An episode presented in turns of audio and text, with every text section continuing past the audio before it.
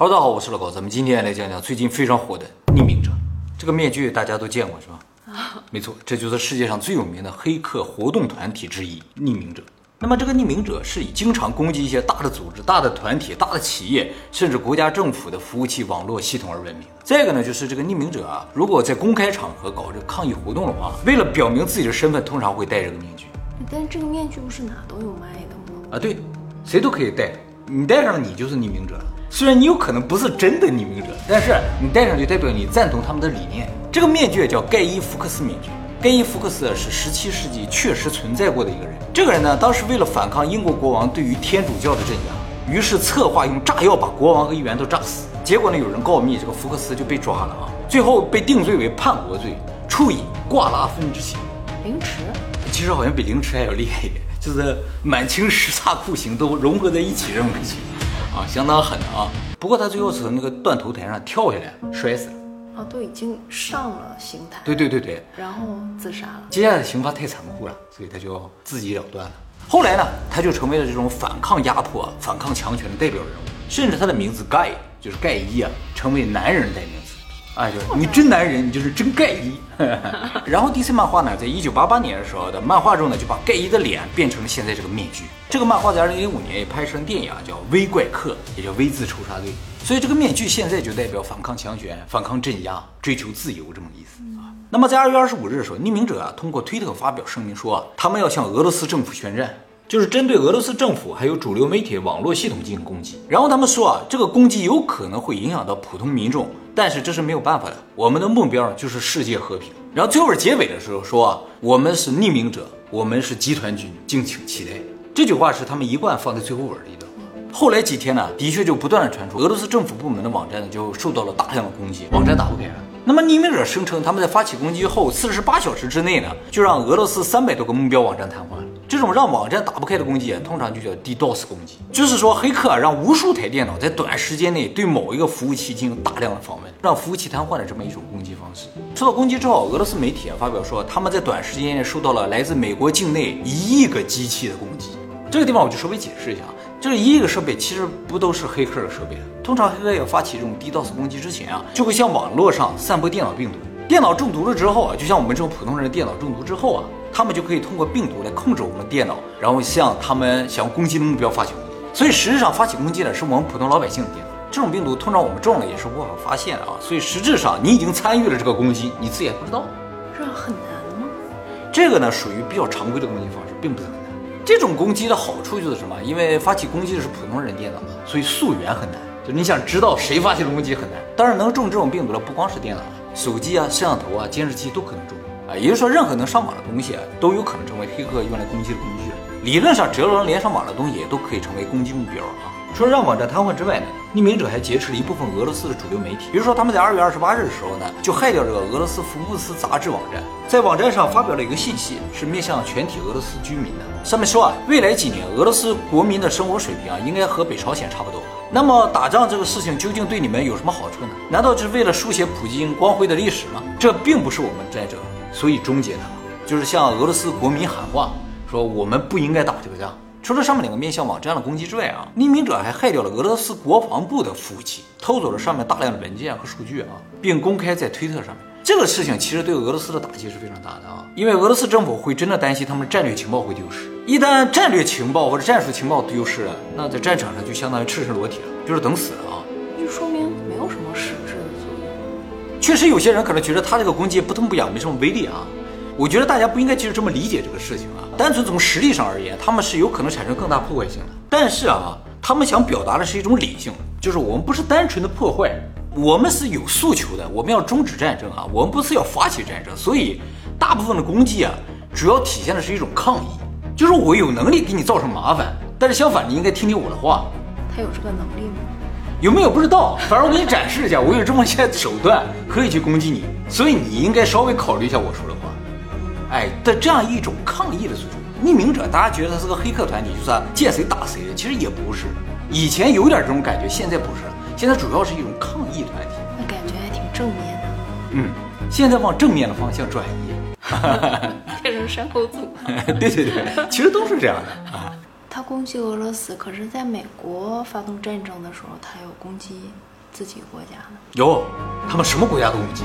以前他也曾经攻击过美国、中国、日本、北朝鲜、菲律宾、澳大利亚、埃及、伊斯兰国、陪跑、特朗普、伊隆马斯克，只要是他们觉得不爽就攻击。好，接下来我们再说说这个匿名者究竟是谁。其实啊，他可能谁都不是，也可能是任何人。有可能是一个人，也有可能是一堆人。匿名者他不是一个团体，因为匿名者曾经发表过一个声明，解释过他们的性质。他说啊，我们匿名者不是一个组织，不是一个团体，不是个俱乐部，不是个党派，也不是个运动。我们没有章程，没有成员，没有领导者，甚至没有固定的意识形态。没有人可以代表匿名者，也没有人说你是匿名者的一员，或者不是。无形的。嗯，你想加入匿名者吧？好吧，如果你愿意，你就已经是了。接下来他打了个比方，我觉得特别形象啊。他说，匿名者其实就是一起短途旅行的人，就像在公共汽车上或电车上相遇的一起通勤的人。你可以在任何一站下车，你也可以在任何一站上车。在这个很短的时间内啊，我们可能有相同的路线、相同的目标，也有可能的改变这个世界。但是强调的是短程的，就是匿名者这帮人啊，会为了一个短暂的目标迅速集结起来，目标实现了之后就迅速解体。那他们就是一个去中心的组织。没错。他们就是一个非常现代化的这种去中心的组织，很先进。哎，没有领导人，自己都各自忙各自的，但是为了一个同样的目标。但这个目标也不是很长久了，很短暂。下次组织在一起的可能就不是这几个人。哎，公司也变成这样会怎么？哎，现在就有这种去中心化的公司，以后的组织很有可能都往这个方向发展。有领导者有很多问题，就是说，比如说这个领导者一旦出了什么问题，啊，比如说他突然暴毙身亡了，那这个组织没有办法运营下去。去中心啊，只要有一个人存在，这个组织就存在。简单来说，这个匿名者其实就是一个名称，就是一个面具。这个名称谁都可以用，但是任何人不可以占有。由于这个匿名者没有实体，也没有固定的目的和理念啊，所以他代表正义还是邪恶就不一定。哦，他也可以邪恶，他也可以邪恶。有的认为他们是网络恐怖分子啊，有的人认为他是网络上惩恶扬善的英雄。而且今天你可能认为他是英雄，明天你就认为他是恐怖分子。对于匿名者的这个评价相当两极化。那他们的规章制度里没有说不可以大家结社啊什么的？没有，匿名者现在有一些分支机构啊，有的分支机构就说我们是绝对不违法，有的分支机构说我们为了实现目的，违法的手段我们也会做的啊，都是明确了这一点啊。但是就从目前匿名者攻击这些目标，还有他们攻击的过程和他们伸张的一些内容来看的话，他们通常是代表弱势群体。那他们是非盈利性的吗？不一定啊。但有时候的项目也有盈利的，有时候可以只参加盈利的项目，也可以。就是有人如果受到欺负，他们就利用黑客技术帮你报仇啊，大概是这么个感觉。怎么联系他们呀？他们有自己的这个官方的 Facebook 啊、推特啊，你就可以上面联系。不过这个官方是不是真的匿名者，你都不知道。那我都不知道，我怎么为了同一个目的？他们有点像什么？就像一群网民凑在一起，然后我们有一个统一的目标，咱们俩就联系联系，然后一起去攻击他，就是临时联系，临时就拆开了，就以后咱俩就是谁也不认识谁了。但是现在有这个活动的话，咱俩就凑在一起，就这样，都是临时。还有啊，既然他是个黑客团体啊，他一般就是遵守黑客伦理的，黑客有自己的伦理道德。黑客伦理当中非常核心的一个部分呢，就是提倡网络的公开和自由，反对任何形式的网络封锁和信息管控，以信息共享为美德，所以他们才会去盗取一些信息，然后公开在网上。那他们为什么不实名出来呀？还匿名？这是他们的一种文化，就是说我是匿名者，我是为全人类服务的，你没有必要知道我是谁啊，你也是匿名者，咱们都是一样的，为了共同目标理想。然后他去公开别人的信息。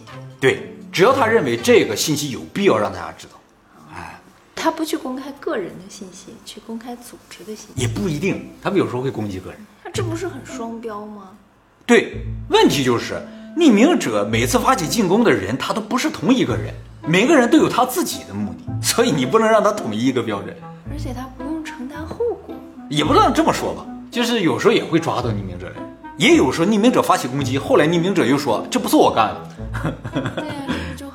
对呀，这也是他厉害的地方。一会儿我会讲啊。其实这就是一种黑客文化啊。这个匿名者啊，是从什么时候出现的？现在说法不一啊。据推测呢，是最早在二零零三年，在美国的一个非常有名的论坛叫四强四叶频道上形成了一个国际黑客活动联盟。这个四强应该叫 “four 强吧啊。这个 “four 强是个自由论坛，不需要注册的啊，谁都可以发言，就像日本的尼强一样啊。其实它就是尼强的一个翻版，是先有的，先有尼强。然后在美国形成了一个四强，把它那个代码完全拷贝过来做的。没有注册的人发言的时候，他的名字就会显示为匿名者。这个匿名者的名字就从这儿来。哦，哎，就是最开始的时候，四叶频道上有很多网民特别关心社会上一些不公平的事情，比如说一些大企业、大组织啊，去坑害老百姓啊，欺负普通人呢、有一些正义感很强的这个黑客啊，就联合起来去攻击这些组织，去帮助一些弱小群体。由于这些黑客都不愿暴露自己的身份，所以啊，他们都叫匿名者。时间长了，匿名者这个名字就被人格化了。就是这次匿名者又干了什么，这次匿名者又干什么，就是渐渐人们就觉得匿名者是个人，还是个很厉害的黑客。哎，这就是现在匿名者团体的这个雏形啊。让匿名者这个团体第一次声名大噪的是二零零八年发生的一个事情，就是在网上出现了一段录像啊。这个录像的主人公呢是汤姆克鲁斯，他的这个影片里讲述了他自己的宗教信仰，哎那个挺有名的。哎，被发到网上去了啊。他信了一个教叫山达基教，这个影片是山达基教会的一个内部宣传影片，被别人弄出来了，然后散布在网上。这个教会啊不是主流教派，而且这个教会的思想很多人不认同，于是很多人就转发这个影片，不少人还发评论去嘲讽这个教会，还有人呢做一些恶搞影片。后来这个宗教团体啊以著作权为理由呢，就要求 YouTube 把相关的影片全部删掉。YouTube 也确实删了，这一删不要紧，匿名者怒了。因为删除影片这个事情啊，违反黑客伦理。黑客讲究信息共享与网络自由嘛，平台删除影片属于违反黑客伦理。但是这是人家的私生活，对呀、这确实人家有著作权的东西对啊，啊。但是黑客理论不讲这个东西，就信息应该就是共享，就是应该自由的。于是，首先匿名者呢就开始大量散播相关的影片，就让你删不完。然后呢，开始攻击教会的网站，让谁也看不了这个网站，让你也没有办法进行宣传，并发了一个影片说啊，我们匿名者关注你们教会很久了，我们最终的结论呢就是你们的组织应该被摧毁，你们这个教会啊将会永远的被逐出互联网。不要指望我们的攻击会短时间内停止，敬请期待。看完这个影片之后，全世界各地的支持匿名者的人们呢，就联合起来，纷纷戴上面具上街游行，反对这种网络控制。当时，美国、德国、英国、澳大利亚，据说总共有九十三个国家的大城市都有人上街游行，总计人数上万人。就有很多人戴着面具，不是所有人都戴了。在那个事情之前啊，这个面具还不是匿名者的代表面具，就是因为这个事情，这个面具才成为了匿名者的代表面具。哎就是当时有很多媒体报道这个游行队伍嘛，怎么发现人都戴着这么个面具？当时戴这个面具的人的想法呢，就是说我们要反抗强权，反抗这种网络管制，所以都戴了这么一个面具。这个面具代表反抗，也就从那之后吧，只要有什么社会不公啊，这个自称匿名者的人就会出现啊，向强权宣战。然后通过网络力量来维持他们所支持的这种正义。所有支持匿名者的人也都可以戴上这个面具，表达一种对不公的抗议。如果你是黑客的话，甚至可以参与他们的这种行动。但是大家注意啊，匿名者虽然宣称他们代表正义，但是他们做的事情啊不合法的居多。所以大家也不要轻易参与啊。比如说他们攻击山达基教会这个事情啊，山达基教会就专门雇佣了侦探啊，到各地游行的队伍中去采集证据，最后 FBI 是抓了不少人的。那么匿名者还有一个大事件呢，就是在二零一零年的时候，印度有一个电影公司，他们请了一个网络公司去攻击一个盗版网站，就是这个盗版网站有很多这个印度公司的电影，他为了让一般人看不到这个盗版电影啊，就去攻击这个网站，就是通常应该是匿名者干的事儿，这个印度公司找了一家网络公司干，后来这个事情被匿名者知道了，匿名者呢就向这个网络公司宣战啊，把他给攻击。他们不应该攻击那个盗版的？不不，他们认为盗版公司啊是信息共享、网络自由，他们还攻击了美国唱片协会还有电影协会，说他们违反了互联网共享互利原则，就说什么都应该共享。那他们自己的私人录像有共享吗？对呀、说的就是嘛，是吧？所以有的时候这个匿名者的攻击就体现出了他们这种私欲性有的，哎，有他们自己的标准，你知道吗？也不能说完全是一种为了全人类啊或者什么这种大义啊，毕竟那些电影什么是他们花了钱拍出来的嘛。对呀、还有个事情引发很大的争议啊，就是二零一一年二月份的时候，有个叫 H.B. Gary 的网络安全公司的 CEO 宣称啊，他们已经通过社会工程学等技术手段获得了匿名者的内部信息，包括一些主要成员的名单。可是匿名者没有内部信息。哎，在那个时候其实是有一定组织性的啊。结果呢，被匿名者反击，匿名者直接就黑掉了这个网络安全公司，盗取了上万份内部文件、数万份电子邮件，还把这个 CEO 的推特账号给黑了，并格式化了他的个人电脑，就黑到这个程度。结果在这个 CEO 的邮件中发现了一个非常惊人的内容，就是有个网站大家应该都知道，叫这个维基解密啊，就向来发布政府内部的机密情报这么一个网站啊。这个匿名者和这个维基解密关系就特别的好，他俩有点类似嘛。提倡网络共享，什么信息共享。这个网络安全公司的 CEO 在邮件中说啊，他们打算伪造一个政府内部文件，提供给这个危机解密，然后呢再找人指出这个文件是假的，借此来打击危机解密的信誉。哎，这一下子，这本来应该是正义的网络安全公司啊，名誉扫地，CEO 也辞职了。就大家说啊，原来政府机构都办这种事儿啊。那怎么能证明他盗取的这个东西是真的，而不是他们伪造的呢？嗯，这也不好证明，除非啊，这个网络公司能够提出证据说，哎，你说的是假的，我们原邮件长这个样子。他们也没提啊，CEO 直接就辞职。这个网络安全公司啊，是美国国防部下属的一个单位。那么最近这个匿名者有一个非常有名的攻击事件啊，就是有没有发生实体攻击不知道，但是呢有发出威胁、有宣战，就是他们攻击的世界首富伊隆马斯克。二零二一年六月份的时候，匿名者向伊隆马斯克发出了一段视频，他说啊，伊隆马斯克，你就是个极度渴望受到关注的自恋型有钱人。怪不得他和那谁能弄到一起。钱泽是吧？咱俩都是一种类型啊。他说你对于拯救人类的这个追求啊，并不是真的关心人类，而是源于自身的优越感和救世主情节。然后呢，他控诉马斯克啊，说你企图控制比特币市场，你在推特上的任意发言呢，让市场大幅波动，毁掉了很多炒币人的生活。你或许觉得你自己挺聪明的，但是呢，现在你的对手来了，我们是匿名者，我们人们就是炒比特币者，是是，我们人数众多，你等着瞧吧。这么多人炒比特币。对，匿名者可能这是一个主要收入来源嘛。啊后来发生什么就不太知道了，但是伊隆马斯克确实对于币圈这个影响减少了，他不怎么说了。匿名者从出现到现在已经快二十年了，在这二十年里，有无数的黑客团体出现又消失了，但是匿名者一直都在。他能够存活的主要原因呢，就是因为他去中心化、无组织化、无形，没有办法打击。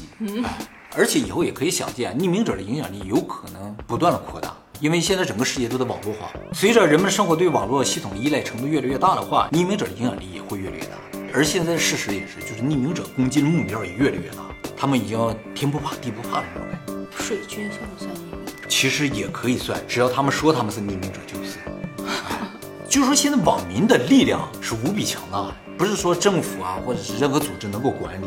不过话说回来啊，就是他们是否是正义，他们这种攻击是否会伤及到我们普通老百姓，这真不好说。现在匿名者经常出来辟谣，就是有些人都冒充匿名者说啊，我又干这个又干那个，他们说啊不不，这不是我们干的，这不是这不符合我们的原则啊。咱们你们不是没有原则吗？啊，那也不符合我们的信条，你们是没有信条吗？啊，反正不符合我们要干的事儿，哎，经常这样否定来否定去的。对，日本不是经常有大公司的客户信息还有那个银行卡信息被窃取，对被攻击。啊、其实这个匿名者对于日本的攻击是非常多的。曾经有一次啊，有个很大的事情，就是匿名者要攻击日本政府，日本政府在霞关嘛，他们就攻击霞关那个地方。结果呢，他们不认识汉字，日本还有个地方叫霞浦。他们疯狂攻击霞浦，霞浦那个好像有一个自来水厂 受到强烈的攻击，原因不明。后来这个匿名者发了个信息说：“哎呀，日语这个汉字有点难呢，搞错了。”组织没有中国人。可能没有，那次的攻击没有。